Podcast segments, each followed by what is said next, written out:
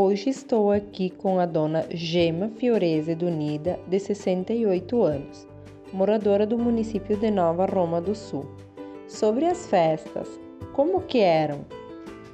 As festas, antigamente, a gente participava de festas da, da, da igreja, mais festas religiosas, né? Então, a gente vinha para Nova Roma a pé, de lá onde eu morava, lá em Castro Alves, que agora é São Luís. Vinhamos a pé para a festa. Chegando aqui, a gente participava da missa, é claro, né? Primeira coisa era a missa.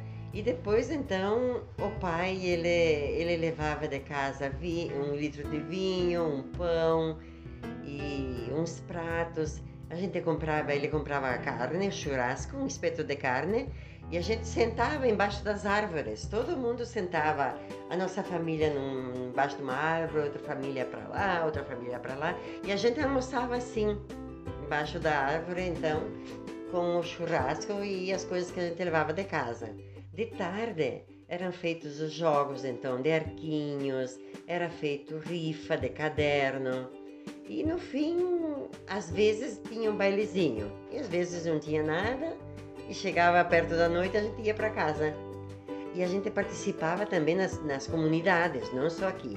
A mesma coisa, a gente ia a pé e era a mesma coisa de quando eu tinha festa aqui, na nossa paróquia.